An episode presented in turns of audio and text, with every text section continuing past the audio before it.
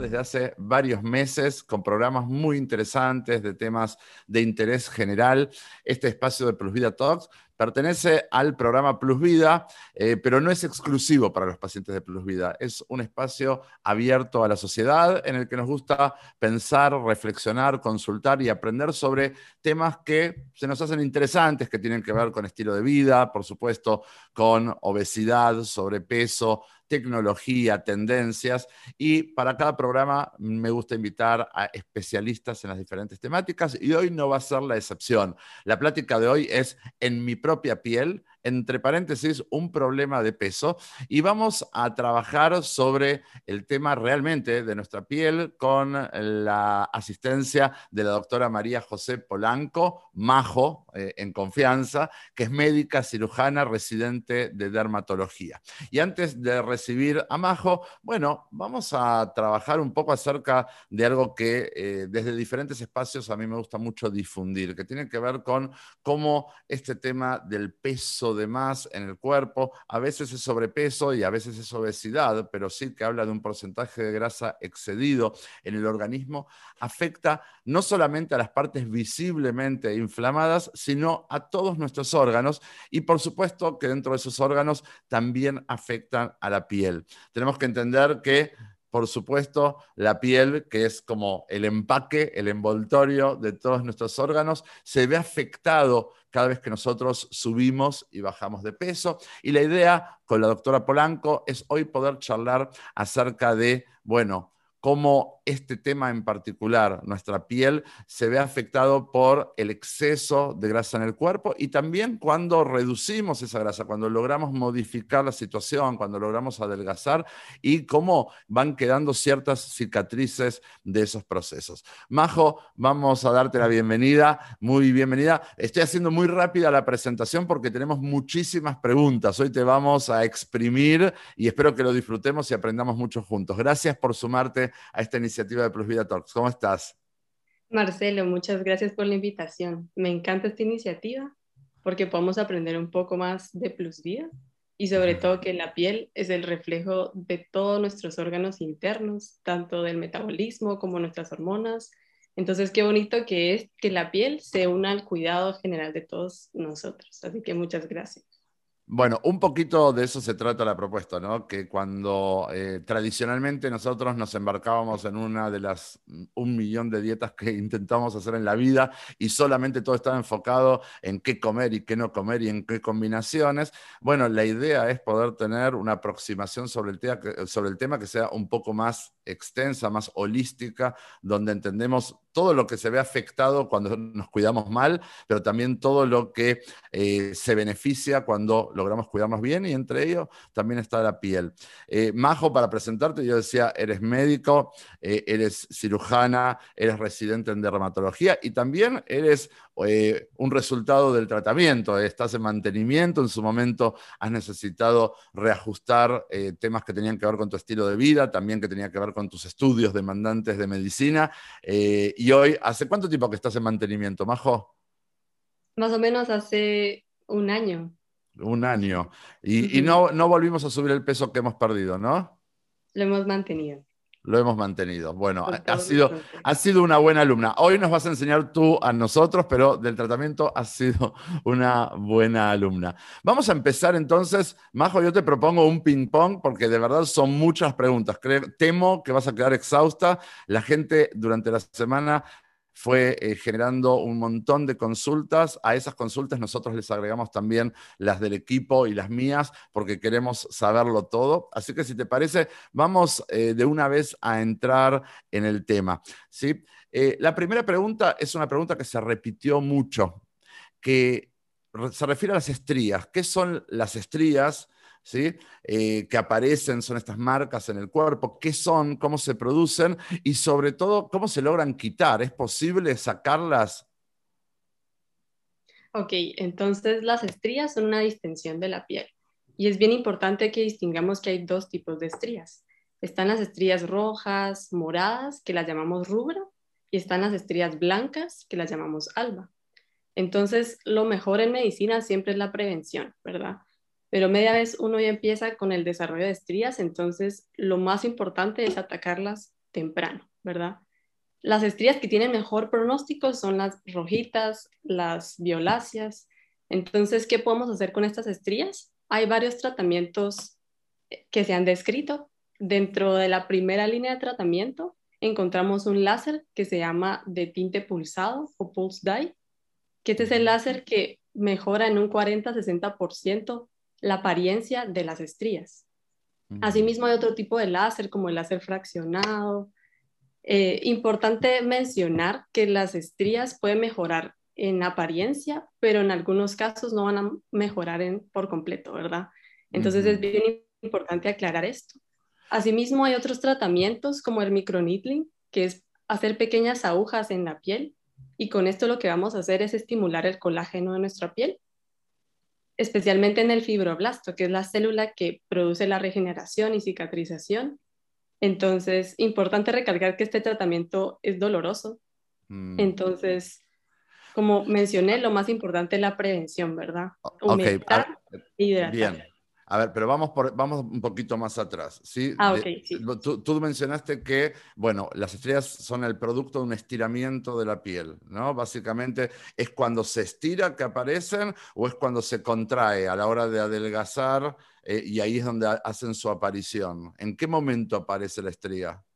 Ok, entonces la piel tiene una elasticidad normal, ¿verdad? Entonces es importante que nosotros entendamos que procesos como bajar o aumentar de peso muy rápido en la adolescencia, cuando crecemos, especialmente en el embarazo, por predisposición ya de nuestros genes, ¿verdad? Y de la sobredistensión de la piel, estas pueden aparecer ya sea cuando engordamos muy rápido o cuando adelgazamos muy rápido o crecemos.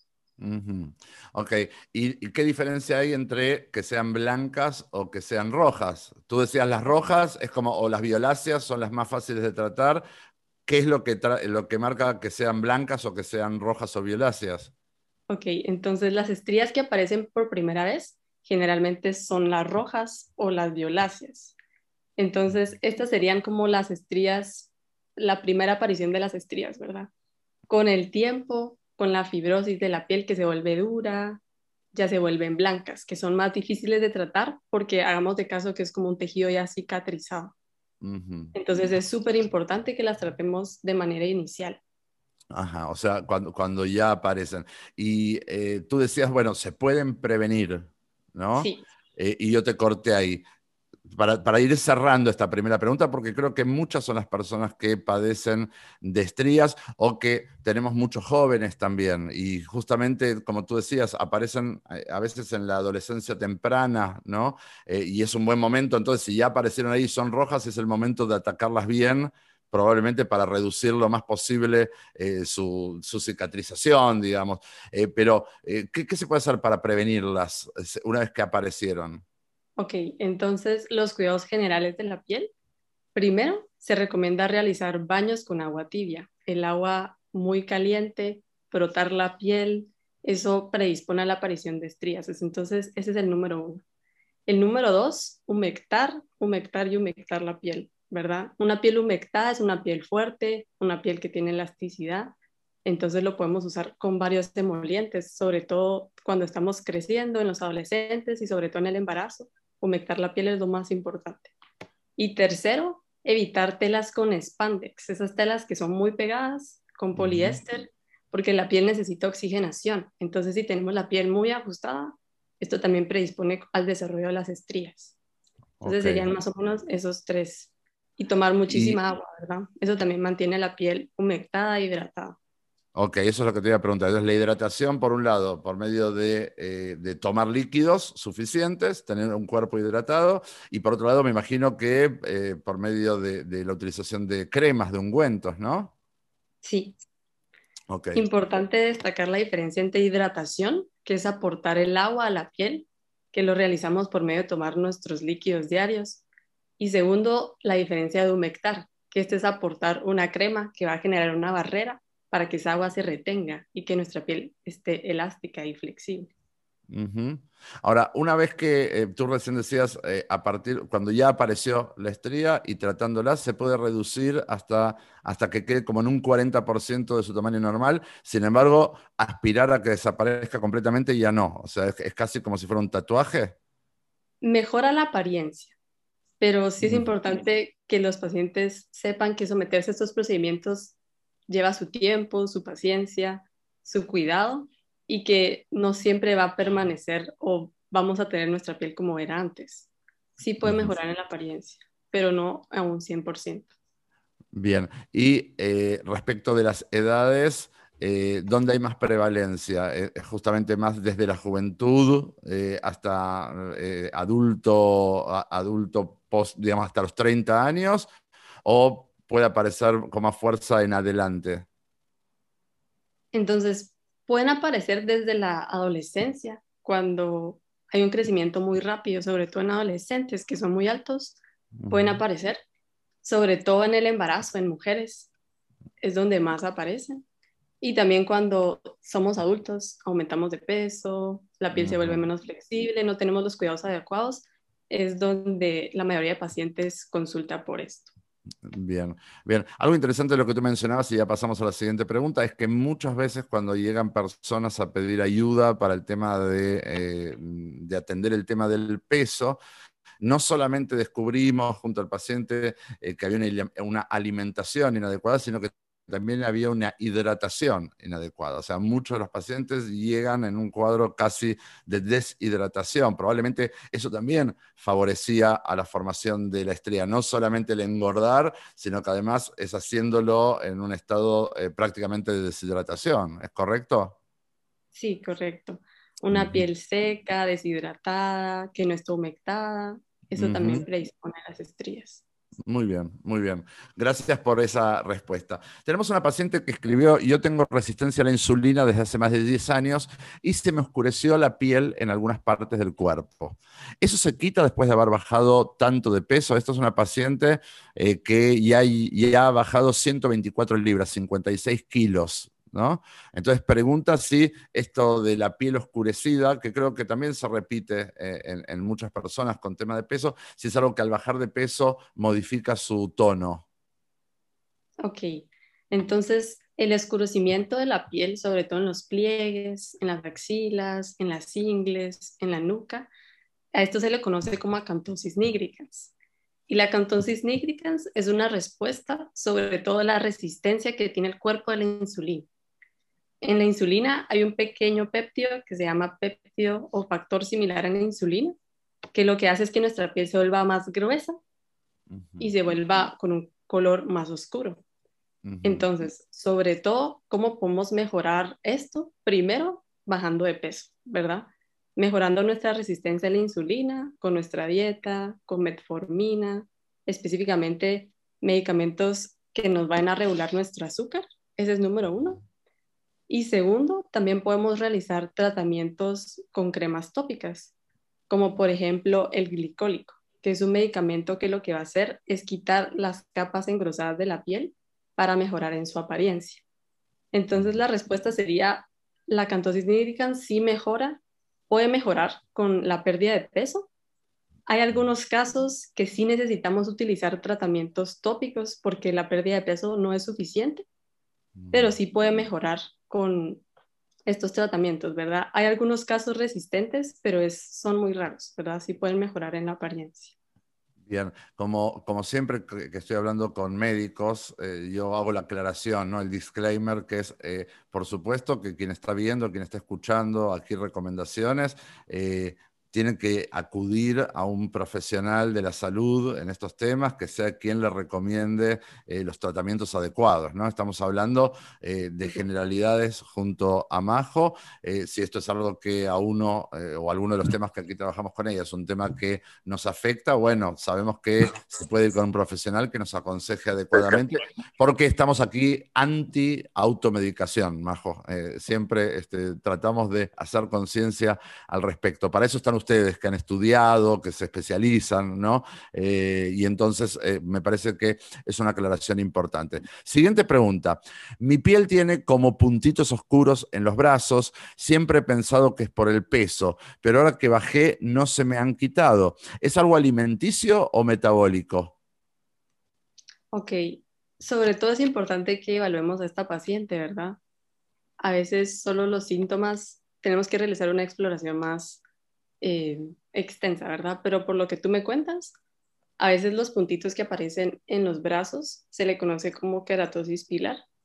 Esto no es asociado con el peso, es una enfermedad genética que la vas a tener toda tu vida. Tú puedes utilizar ciertas cremas que igual te quitan las capitas extra de la piel para mejorar su apariencia. Ok. Pero no, no solo está relacionado con el peso. Perfecto. Siguiente pregunta. Eh, esto es una pregunta que han hecho muchas personas, ¿no? Que cuando eh, empiezan un tratamiento para bajar de peso y sobre todo cuando es mucho el peso, o a veces no es tanto el peso, pero ya somos grandes, ¿sí? Ya, ya hemos pasado los 40, la piel ya no es todo lo firme que era, ¿no? Y entonces uno empieza a encontrarse con partes que empiezan a colgar, estos colgajos, estas partes que quedan como, como flojas. Y eh, como siempre decimos, nuestros tratamientos son tratamientos que lo que buscan primero que nada es lograr un estado de salud. Luego viene la parte estética, ¿no es cierto? Que también tiene que ver con la salud, la salud aquí, la salud de la autoestima, la salud mental, pero primero la salud del organismo.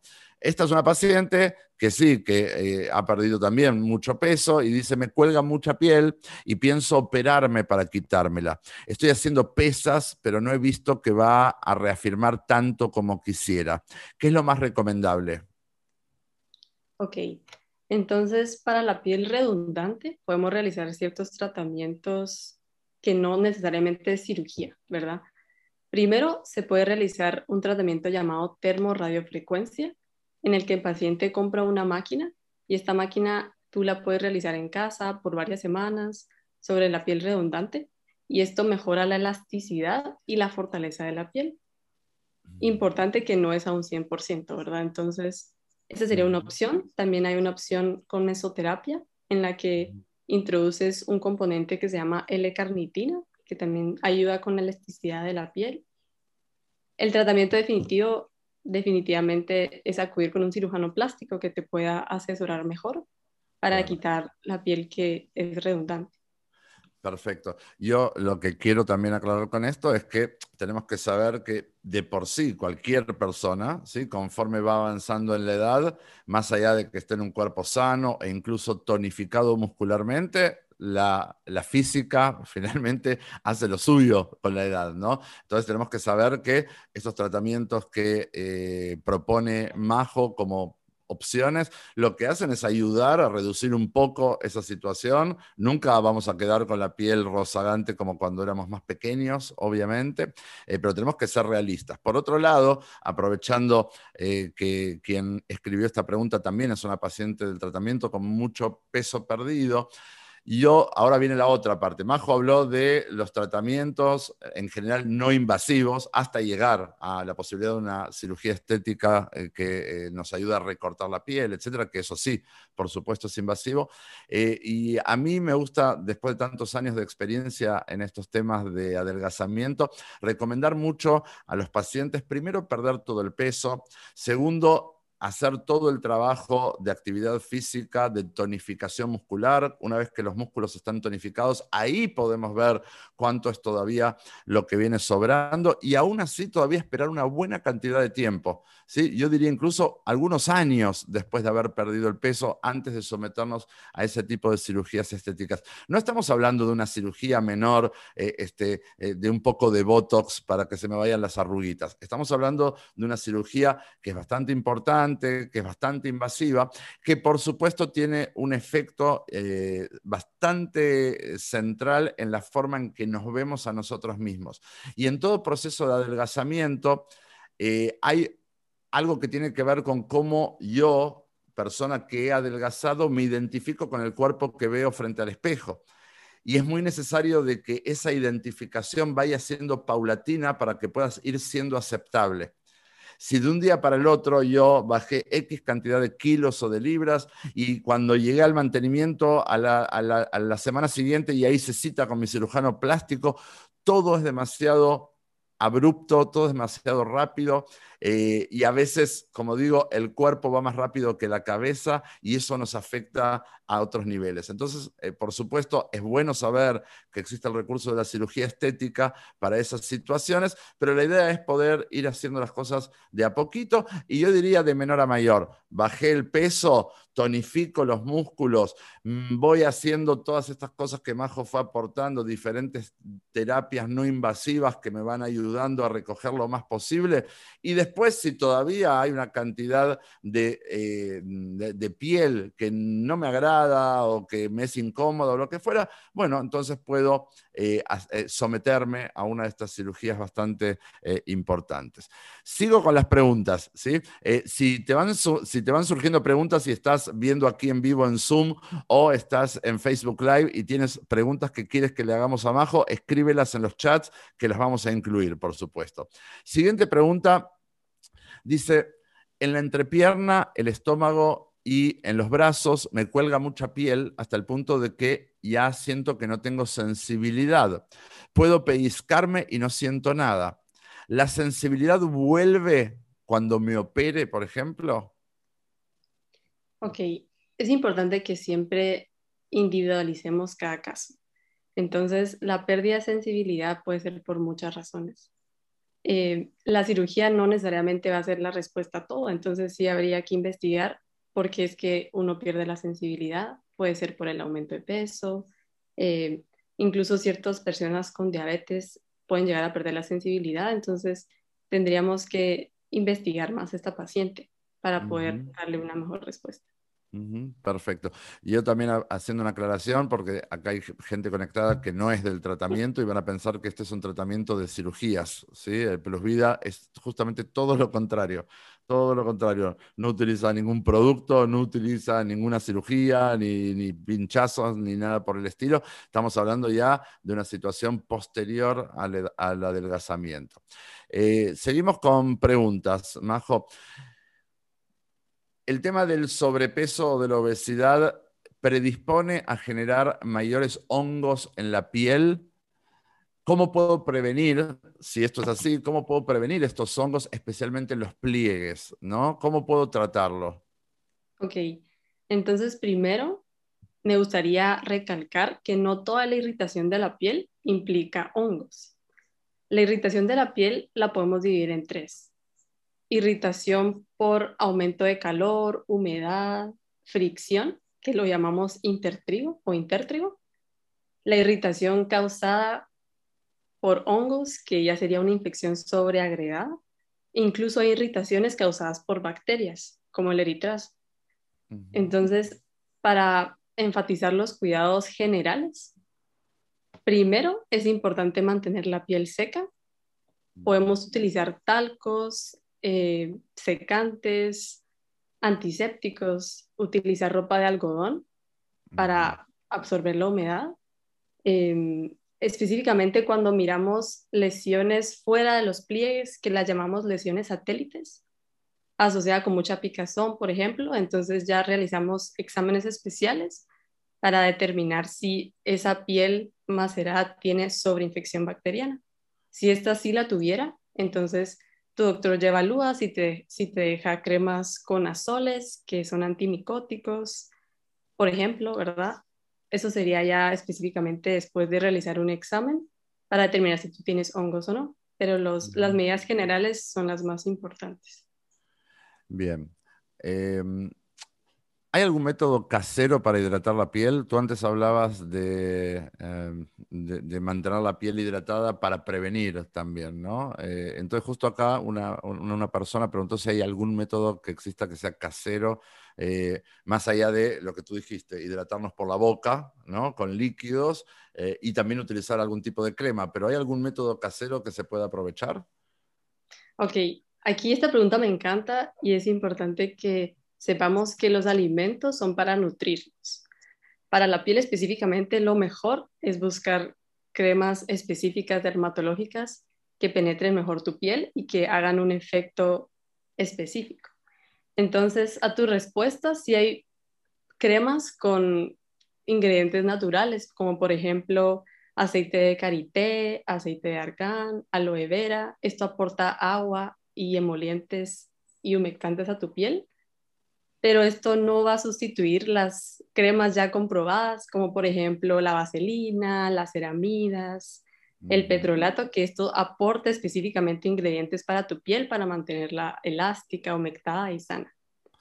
Me gustaría solo eh, agregar que muchas personas les gusta el aceite de coco, que es un aceite muy bueno, pero si tú lo agregas a tu cara, por ejemplo, puede predisponer a que te salgan espinillas o comedones. Entonces, recordemos que no todos los ingredientes que uno come se puede poner en su piel, ¿verdad? Ya que puede predisponer a granitos, por ejemplo, o comedones. Buenísimo. Justo, eh, o sea, que esa crema de aguacate que hacía mi abuelita es un invento, ¿no? O sea, es algo que pasó de generación en generación. No, pero la, la pregunta es esta. Eh, porque alguien me preguntó, me dicen, mira, todo este tema de las cremas y de los ungüentos es un súper negocio, ¿no? Eh, este, son mega compañías y todo. Me dice, ¿tú crees de verdad que se dedicaron a investigar la crema de la cara, la crema de las uñas, la crema de las manos, la crema del resto de la piel? Yo digo, bueno, quiero creer que sí, pero tú eres la experta, eh, Majo. ¿Se puede confiar en la industria cuando, cuando hablan con tanta especificidad de cada parte del cuerpo? ¿Han hecho esas investigaciones? Digo, porque esto reafirma lo que tú estás diciendo, que es no nos pongamos a armar laboratorios en casa, o sea, confiemos con las cremas que hay en el mercado que son realmente buenas. ¿Es así? Te pongo un ejemplo. Muchas personas se pueden exfoliar con azúcar, ¿verdad? Los granitos de azúcar, si tú los miras al microscopio, no son totalmente circulares, sino que tienen pequeños pedacitos que te pueden dañar tu piel. Recordemos que la piel es una barrera y cuando tú te pones cosas naturales que no son dermatológicas, que tal vez nosotros por tratar de experimentar en casa nos ponemos, puede causar mucha irritación, puede causar muchos efectos adversos. Entonces, yo considero que sí es bueno confiar en cremas que son dermatológicamente comprobadas, que por ejemplo en lugar de ser muy abrasivas como el azúcar que tú te exfolias directamente en la piel, estas ya tienen sus investigaciones y tienen sobre todo ingredientes no cosméticos como el make-up que nos ponemos, sino que son ingredientes que tienen medicamentos y específicamente tiene una razón por qué, ¿verdad? Tiene una razón de ciencia que sí justifica que sí te vaya a servir. Bien. Normalmente estas cremas que tú dices científicamente comprobadas tienen que ser avaladas eh, por los diferentes entes reguladores de cada país. Eh, o sea, las cremas también están sometidas a eso, igual que los alimentos y los medicamentos, o son más de libre venta? Sí, esta, esta pregunta me encanta porque hay muchos productos en el mercado. Entonces es importante que distingamos los productos cosméticos, que solo para vernos bonito, ¿verdad? Que puedes comprar en todos lados, los productos dermocosméticos que podemos encontrar en el supermercado que están avalados por ciertas farmacias o investigaciones dermatológicas y están los productos ya medicados, que es cuando tú vas con tu doctor específico, ya te receta una medicina, una crema que tiene medicina y es súper fuerte, específico para tu piel. Entonces sí es importante que distingamos todo esto y recordar que todo lo que nos venden, lo que nos aparece en las redes sociales, siempre hay que consultarle a tu doctor antes de ponértelo para evitar que salgan efectos adversos, evitar gastar y comprar mucho. Recordar que la piel es simple y los cuidados de la piel son generales y que son específicamente para cada persona. Muy bien, muy bien, gracias por esa respuesta. Eh, acá alguien eh, que está viéndonos escribió una pregunta, dice, eh, creo que fue en Facebook Live, dice, con, con mi tratamiento, con mi cuidado, me salieron unos barritos en la zona de la barbilla y ya tengo un mes y medio con ellos y no se quitan. Dice, ya eliminé lácteos y almendras. Ok, muy bien. Entonces, de todos los barritos hay que distinguir los barritos por acné y los barritos que no son por acné, por ejemplo, la foliculitis de la barba. Si este paciente tiene barba y por sudor, calor, etcétera, le aparecen granitos, entonces tenemos que mejorar los cuidados de la barba y no necesariamente va a ser acné, ¿verdad? Puede mejorar con rasurado durante la ducha, de solo, en una sola dirección, agregar jabones con ciertos medicamentos que te, que te quiten las capas extras de tu piel para evitar la formación de granitos, por ejemplo. Pero no necesariamente va a ser acné del que todos conocemos, ¿verdad? Bien, sobre el acné, bueno, eso espero que hayamos respondido a la persona que nos preguntó. Sobre el acné también tenemos eh, una pregunta. Eh, alguien escribió por aquí, después vamos a llegar al acné, pero alguien eh, preguntaba, recientemente he notado un enrojecimiento de mi piel. ¿Eso es normal? ¿Es causado por el peso? Ok, entonces el, el enrojecimiento de la piel lo conocemos como eritema. La piel roja se puede dar sobre todo por aumento de la temperatura.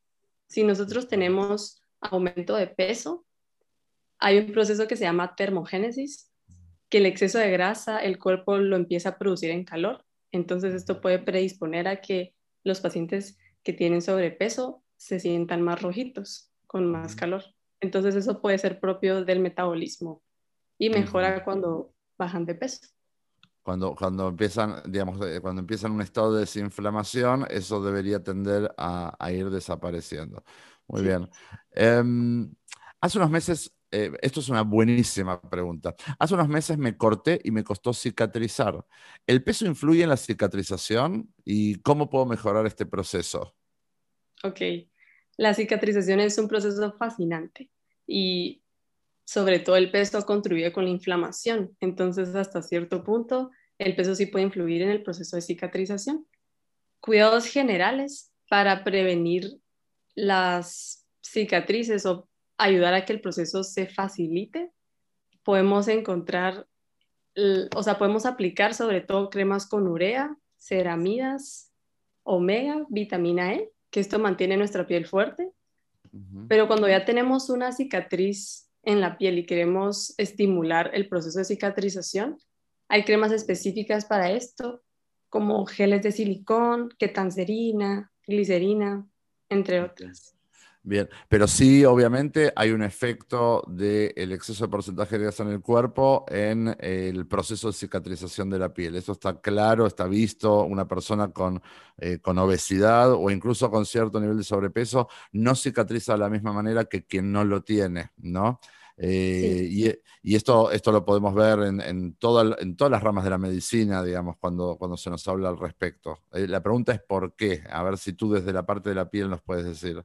Ok, entonces la cicatrización sobre todo es un proceso que involucra muchos de los sistemas del cuerpo, sobre todo nuestra nutrición. Es importante recordar que la malnutrición no es solo estar desnutrido, no es solo no tener poquito peso, sino que la malnutrición también incluye el sobrepeso, porque el sobrepeso nos puede predisponer a que no tengamos una, una nutrición balanceada, con suficientes vitaminas, con suficiente proteína, que esto ayuda a la regeneración del tejido. Entonces, sobre todo, una nutrición balanceada es la que nos va a contribuir con una cicatrización normal.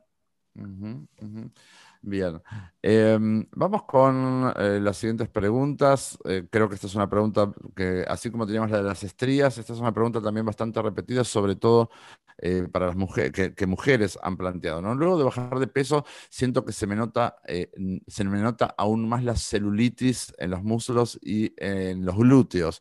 ¿Qué puedo hacer para tratarla? Y yo te pediría, tal vez, antes de responder cómo tratar a esa celulitis, tal vez, si muy brevemente nos puedes explicar qué es la celulitis, cómo aparece, afecta solo a mujeres y a hombres no, o más a mujeres que a hombres. ¿De qué estamos hablando cuando hablamos de celulitis, y, por, y cómo se puede hacer para tratar eso, para reducir por lo menos? Ok, entonces imaginémonos que en nuestra piel hay varias capas. Especialmente el tejido subcutáneo, que es el tejido de la grasa, está empaquetado en ciertos compartimientos. Los compartimientos de la grasa tienen tejido que puede ser fibrótico, entonces hagamos de caso que estos compartimientos, al aumentar de peso, al tener una alimentación desordenada, por predisposición genética también, sobre todo en las mujeres, que está más relacionado con celulitis, estos compartimientos, algunos se llenan de agua y otros no, entonces da una apariencia de piel de naranja. Bien, entonces esto es, primero, ¿qué es la, qué es la celulitis? Eh, ahora, preguntaron acá las señoras eh, qué se puede hacer, qué se puede hacer al respecto, eh, incluso diciendo, oye, ¿cómo? Al fin estoy perdiendo peso y pareciera ser que me realza la celulitis la pérdida de peso, ¿no? Entonces, ¿esto es así? ¿Es real o es una percepción? Y también, ¿qué se puede hacer al respecto? Ok, entonces, sobre todo en la celulitis, se recomienda de manera general hacer ejercicio. Esto va a fortalecer tus músculos, pero estoy de acuerdo que no va a mejorar la apariencia de la celulitis, porque como entendimos que son pedacitos de piel con fibrosis, esto tiene que realizarse con otro tipo de tratamientos. Hay ciertas cremas con cafeína, con aceite de babasú, con hiedra o centella asiática, que pueden mejorar la apariencia de celulitis. Hay tratamientos un poco más invasivos, como dermaroller, que va a realizar pequeñas punciones en tu piel. Esto va a tratar de romper esos enlaces fibróticos de tu piel y mejorar la apariencia de la celulitis. Incluso también hay otros tratamientos como la mesoterapia, donde inyectas ciertas enzimas y fosfatilcolina, que también se ha descrito que puede mejorar la apariencia de celulitis. O sea, hay cosas, lo mismo que con las estrellas, no te las van a hacer desaparecer, pero van a hacer que su apariencia no sea tan dramática, ¿no? Y puede mejorar. Puede mejorar, puede mejorar. Pero, pero sí fue un tema, junto al de las estrellas, fue un tema muy repetido en la pregunta que, hizo el público, ¿no? Eh, este tema de la, de la, celulitis, que creo que además eh, en este caso no afecta solo a personas con un problema de peso, ¿no es cierto? Incluso personas delgadas este, también padecen eh, de celulitis. Alguien preguntó aquí sobre eh, la psoriasis, ¿sí? Eh, tal vez nos podrías decir también muy brevemente qué es la psoriasis, si tiene algún tipo de vínculo con el tema del peso o no. Eh, porque si tiene un tema, si tiene una relación con el peso, lo hablamos aquí. Si no tiene relación con el peso, a la persona que preguntó le decimos vaya a ver un dermatólogo que le diga cómo tratarlo. Ok. Entonces, la psoriasis es una enfermedad inflamatoria crónica, no solo de la piel, involucra otros sistemas como nuestros sistemas internos, como las articulaciones, sobre todo el sistema cardiovascular. Entonces, al ser una enfermedad de inflamación, nos va a afectar muchísimos órganos internos y puede predisponer a que nosotros desarrollemos diabetes, inflamación de articulaciones. Muchos pacientes con psoriasis tienen que ser investigados por el cardiólogo para ver su estado cardiovascular y sobre todo con la nutricionista eh, para mejorar su alimentación, ya que la, alimentación definitivamente influye con el aumento de inflamación. Podríamos decir que la, psoriasis es un, eh, eh, digamos, es un, un, síntoma, ¿no? O sea, cuando aparece la psoriasis es que hay algo pasando por detrás, ¿no es cierto? Es una enfermedad sobre todo genética, mm. tiene que ver con una alteración inmune pero todos sus efectos definitivamente va a afectar la inflamación a todo nivel, incluyendo, como tú dices, eh, diabetes, muchas comorbilidades. Entonces, estos pacientes tienen que ser abordados de una manera integral, con muchos doctores. Bien. No, porque a veces uno, uno podría, a ver, muchas veces, salvo que sea algo estéticamente dramático para la persona, cuando es algo de la piel, no, le ponemos tanta atención, ¿no? Eh, y a, lo que me estoy refiriendo con esto es cuando aparece algo eh, tan importante como la psoriasis, según lo que eh, Majo está explicándonos, es algo a lo que habría que salir corriendo a hacer interconsulta para ver si no hay cosas más graves, ¿no? Por eso más que nada yo decía, pongamos la atención, es casi como sintomático de que hay algo más por detrás y hay que ir a, ir, ir a ver qué pasa para que no se me vuelva una cosa más grave a nivel cardiológico, por, por ejemplo. ¿no? Eh, buenísimo, buenísimo, Majo. Vamos con preguntas, estamos entrando en la parte casi en el, tramo final de esta entrevista. Eh, y, yo te agradezco porque estamos aprendiendo mucho. Hay un, tema que se relaciona con lo que antes hablabas de cuando se nos va enrojeciendo la piel, que hablabas de eh, la termogénesis, ¿no? Como cómo la temperatura del cuerpo va segregando una cantidad de energía en forma de calor que hace que el tono de la piel se vuelva más rojo. Y obviamente nos toca hablar del sudor, ¿no? de la transpiración del cuerpo, porque afecta o, sale por medio de la piel, ¿no? Entonces, eh, hay una cosa que es obvia, muchos pacientes lo, lo relatan, que es cuando están con peso de más, ¿sí? Eh, la frente no para de sudar, la papada, ¿está bien? Debajo de los pechos, en los pliegues, ¿no? Esto que tú hablabas de eh, un, ambiente del cuerpo que es propicio o proclive a generar hongos, ¿no? tantas cosas. Entonces, ¿qué, ¿qué tienes para contarnos, para explicarnos sobre el tema del sudor? Ok, entonces tenemos que primero distinguir el sudor normal de un sudor que es anormal o patológico. Entonces, el exceso de sudor que sobrepasa la regulación de la temperatura interna, eso se conoce como hiperhidrosis. Entonces, los pacientes hay que distinguir tres tipos de pacientes. Los pacientes que nos refieren que sudan mucho, pero que no tienen olor fuerte. Los pacientes que sudan mucho, pero tienen un olor fuerte. Y los pacientes que sudan poco, y refieren que su olor es bastante fuerte. Entonces, generalmente la hiperhidrosis generalizada o el aumento de sudor general se puede dar por trastornos metabólicos como el sobrepeso, ciertas enfermedades infecciosas, eh, puede ser incluso fisiológica, entonces sí hay que, para dar un mejor tratamiento, tenemos que identificar si el sudor es localizado, por ejemplo, solo en las axilas o si es generalizado, es decir, me suda todo el cuerpo, por ejemplo. Ahora, eh, es, eh, es, ley que una persona que tenga exceso de eh, grasa en el cuerpo sude más? ¿Es obligatorio? Por lo general, por lo general sí, sí va a sudar más. Porque es algo que justo cuando tú hablas de termogénesis, lo, lo, hemos trabajado en otras sesiones, cuando nosotros tenemos peso de más, o, un porcentaje de grasa elevado en el cuerpo, más del que deberíamos de tener, se altera nuestro termostato. ¿No? Entonces es muy normal ver que podemos estar con bastante peso de más en climas frescos, y nosotros podemos estar eh, este, como si estuviéramos en verano porque no sentimos tanto frío.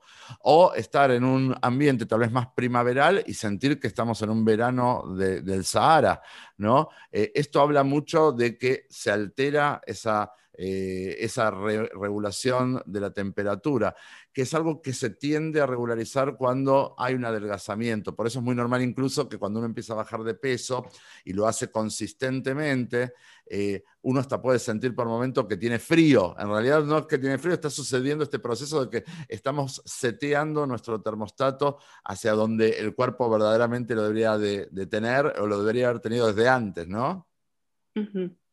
Sí, estoy de acuerdo. Bien, ahora, tú hablabas antes de una sudoración patológica, ¿no? Que tenía que ver por la profusión de sudor sumado a el aroma, el olor de, esa transpiración. Em, y la pregunta es, bueno, si hay sudor porque tenemos peso de más, pero no hay olor, eh, o sea, es más preocupante cuando están las dos cosas, cuando hay mucho sudor y cuando hay olor, y nos deberíamos preocupar menos si hay una importante cantidad de sudor, pero no hay tanto olor o al revés? Yo creo que los síntomas de sudor y olor nos sirven para dar un tratamiento más específico.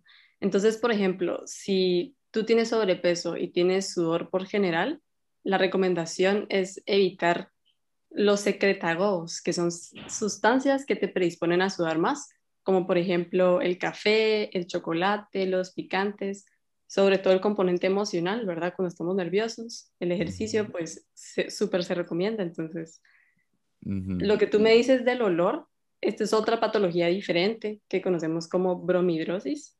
Se trata diferente, ya que esto no solo tratamos el sudor, sino que también tenemos que dar antibióticos para matar las bacterias, el sobrecrecimiento bacteriano. Entonces se tratan diferente. Sobre este tema del sudor, te hago una última pregunta y pasamos a la siguiente, que es, eh, no sé si es un mito, esto de verdad, yo no lo sé, tal vez tú nos ayudas, que el aroma de nuestro sudor tiene mucho que ver con lo que nosotros comemos. Hay ciertos alimentos que pueden predisponernos a tener un sudor diferente. Por ejemplo, el que más conocemos es el ajo, que hace que nosotros tengamos un olor diferente.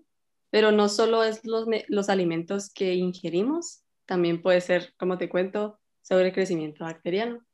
Entonces, cuidados generales para el sudor están los desodorantes normales que conocemos en el supermercado, pero también hay antitranspirantes, que estos son medicinas eh, como hidróxido de aluminio que se ponen durante la noche y esto ayuda a tapar el poro para evitar la sudoración. Entonces son ciertas cosas que podemos hacer, ya sea tópicas, tomadas o incluso hay ciertas intervenciones un poco más invasivas, ¿verdad? Que bueno, no hace falta mencionarlas aquí. Sí. es tema de otro podcast. Buenísimo, buenísimo. Muy bien. Eh, siguiente pregunta, tema de, un poquito hablamos ahí, pero el tema de granos y de acné, ¿no? En su relación con, eh, con el peso. Perdón, pero tengo antes una pregunta más que hace una, eh, una persona aquí en Zoom. Dice, ¿es malo no sudar? Dice, hago ejercicio y nunca sudo y voy, a, y voy al calor y no sudo. Dice, solo me pongo muy roja. ¿Es malo no sudar? Yo creo que la sudoración es un mecanismo del cuerpo para eliminar em, el calor extra. Si tú de por sí no sudas tanto o sudas poco, pues es algo que, o sea, que tú tienes que agradecer, ¿verdad? Pero hay ciertas enfermedades que son genéticas que definitivamente no sudas, pero esto es muy raro y no es tu caso, ¿verdad? Simplemente no, no sudas tanto. No es nada de qué preocuparse entonces para esta persona. No.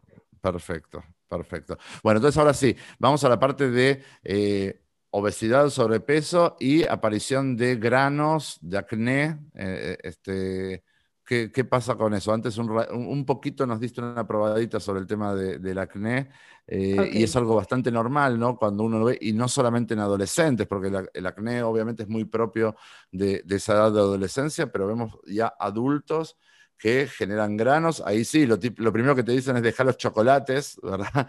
Pero contanos un poco sobre este tema. Ok, el acné es mi tema favorito, como oh. ustedes ya se podrán imaginar. Entonces, importante que en la piel, la unidad más importante es la unidad que conocemos como pilosebácea, que tiene un pelo y una glándula sebácea agregada. Cuando hay mucha piel, esta se tapa, por ejemplo, cuando hay aumento de la secreción de sebo, se puede, se puede tapar, o por bacterias que pueden inflamar nuestro poro. Entonces, importante con respecto al sobrepeso, pueden aparecer granos en lugares poco comunes, como por ejemplo los glúteos, la espalda, el escroto, las axilas, y es importante que distingamos el acné normal de cara con los granos de las axilas, que se conoce como hidradenitis supurativa, o los granitos de la barba, por ejemplo, como foliculitis, o los granitos de la nuca, que puede ser eh, igual, ¿verdad? Eh, otra foliculitis. Entonces, eh, eso es como lo general del acné. Cuidados generales para el acné. Importante tener un jabón de mañana y noche que tu dermatólogo te recomiende, ya sea en tu cara, sobre todo tu cuerpo mantener el cuerpo seco, utilizar ropa de algodón, sobre todo cuando tú te bañas después de hacer ejercicio, es bien importante que no permanezcas con la ropa mojada y el spandex apretado, sino que te bañes inmediatamente. Y bajar de peso, ¿no? O sea, el tener, El tener peso de más predispone a la aparición de, de estos granos, ¿no? Pues yo creo que la alimentación sobre todo está descrito que ciertos alimentos, como la, no sobre todo la leche, sino que hay un péptido específico que puede tener en la leche que te puede predisponer a el desarrollo de acné, que es el mismo mm. péptido que habíamos platicado, el péptido similar a la insulina. Em, entonces, eso te puede predisponer a acné. El chocolate no necesariamente te predispone a acné, es importante que cada persona evalúe qué, qué alimentos son los que ellos creen que se puede asociar con el aparecimiento de lesiones y distinguir que el acné tiene muchas causas, incluso causas hormonales. Entonces es un manejo integral, pero sobre todo los cuidados de piel generales, el jabón tiene que ser mañana y noche, sí o sí. Y ya tu dermatólogo va a valorar si deja cremas medicadas en la noche para tener de mantenimiento. Muy bien, muy bien. Em, aparte, hay un momento ya donde uno no sabe por qué aparecen estos granos, uno no sabe si es por el sudor, si es por la alimentación, si es por el calor, si es por el peso, o sea, eh, es difícil, ¿no? Eh, eh, pero sin embargo, creo que como te decía, como está en la piel, uno lo subestima y uno va conviviendo a veces con, con este tipo de granos mucho tiempo. seguimos y justamente vamos a hablar de, tú recién mencionabas lugares donde aparecen estas cosas, estos rayes, estas eh, eh, irritaciones, que es incómodo, pero nos toca hablar, ¿no? Que eh, en pacientes con sobrepeso u obesidad, la entrepierna es un problema complicado. y te quería preguntar al respecto. nosotros vemos que es un fenómeno que cuando la persona baja de peso, eso se resuelve, eh, pero que es un, problema muy presente en las personas cuando empiezan eh, un tratamiento, por ejemplo, que vienen muy irritados o hasta a veces muy lastimados, sin oportunidad o sin darle oportunidad a la piel de regenerarse o de cicatrizar. A veces vienen eh, con heridas muy importantes ahí. Yo creo que los tres enemigos de las pliegues es el calor, la humedad y la fricción. Esas tres cosas son las que nosotros y en los pacientes con sobrepeso es lo más difícil porque causa irritación, causa una piel roja, macerada. Entonces, primero, evitar ropa ajustada, mejor utilizar ropa interior de algodón, utilizar polvos secantes para mantener el área seca, eh, evitar la fricción, ¿verdad? No usar nada apretado. Esos serían los cuidados generales. Claro, el tema es que eh, una cosa es, bueno, ya estoy predisponiéndome a cuidarme, a bajar el peso, es una cuestión de tiempo hasta que ese espacio se expanda y otra es cuando, cuando la ropa que me pongo me aprieta, este, tengo ese peso de más, que no puedo caminar con las piernas más abiertas, ¿no es cierto? Entonces, ahí sí entran estas recomendaciones importantes que, dice Majo, de tratar de tener la zona seca, eh, usar talcos, ¿no es cierto? No sé si hay algunas cremas que, nuestros dermatólogos eh, pueden eh, dar, pero es interesante porque muchas veces nos dimos cuenta que nuestros pacientes jamás le han preguntado a un dermatólogo también ellos están, saben perfectamente que es un tema de fricción, ¿no es cierto? Eh, porque están, estamos gordos eh, y nunca han preguntado qué pueden hacer y solamente se dedican a padecerlo, ¿no es cierto? A, sufrirlo. Em, vamos con la siguiente pregunta. Tenemos dos preguntas más, Majo, antes de despedirnos, ¿sí? Uno es, yo te lo preguntaba también antes de empezar la sesión, hay ciertos estudios que hablan de cuando nosotros hablamos de, obesidad y sobrepeso, vemos cómo eso impacta en la posibilidad de activar ciertos tipos de cánceres, ¿no? Y dentro de esos cánceres también aparece como una variable el cáncer de piel. Entonces, ¿Por qué digo esto? Porque obviamente acá nadie quiere eso y estamos todos buscando aprender a cuidarnos bien, a bajar el peso de más, etcétera. Y también tenemos que saber qué es lo que estamos previniendo, ¿no? Pero la pregunta es por qué, cómo influiría una situación de peso de más en el cuerpo en la activación de un cáncer de piel. Ok, entonces la piel es una barrera que nos protege de todo lo externo, sobre todo los rayos UV la exposición prolongada al sol, las quemaduras de pequeños, es lo que más nos va a predisponer al cáncer de piel.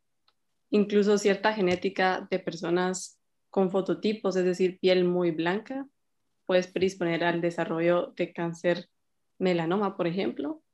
No está escrito específicamente que la obesidad te cause cáncer, pero sí está escrito que es un estado de mucha inflamación. Entonces, considero que medidas generales para la prevención de cáncer de piel, sobre todo tu mejor amigo para toda la vida y que tienes que incluir en tu rutina diaria, así como te cepillas los dientes, es tu fotoprotector. Eso es lo principal. ¿De cuánto, de, cuánto recomendas como mínimo? Ok, esta pregunta es interesante y lo que te recomiendan las guías estadounidenses, europeas, etcétera, es arriba de 50 para que te aplique suficientemente el protector, sobre todo en la cara y en las áreas expuestas, se mm. recomienda arriba de 50. Ok, ok. Bueno, Majo, estamos prácticamente terminando. se me hace una sesión eh, de referencia. Creo que hoy tuvimos un talk que, va a quedar, como todos los talks. Eh, saben, eh, cuando terminamos sube al canal de YouTube de Plus Vida y luego pasa eh, también como podcast eh, en el Plus Vida Talk, eh, podemos encontrarlo ahí en, Spotify. Y, bueno, yo quisiera que tal vez esta partecita final sea para, primero que nada, para agradecerte una vez más que te has sumado a esta iniciativa, por permitirnos tanto aprendizaje, como dije, cuando hablemos de estos temas de piel, le voy a pedir a nuestros pacientes y a nuestra gente que vayan a ver el video de la charla que estamos terminando ahora. Y te quería preguntar, bueno, como dermatóloga, eh, ¿cuáles son esas recomendaciones eh, de cuidados generales de la piel eh, que nos haces a nosotros y que le haces a toda persona con la que te cruzas en la calle? Porque al final esta fue tu vocación de estudio, ¿no? Ok, te agradezco mucho, Marcelo. Me encanta esta iniciativa porque es súper bonito que todos nos enamoremos de nuestro cuidado, tanto interno como externo. Entonces, muchísimas gracias por eso. Y solo culminar de que la piel es el reflejo de lo que nosotros comemos, de cómo nos cuidamos. Entonces, cuidados generales, a la hora del baño, lavarte con un jabón neutro, sin frotar, sin esponja.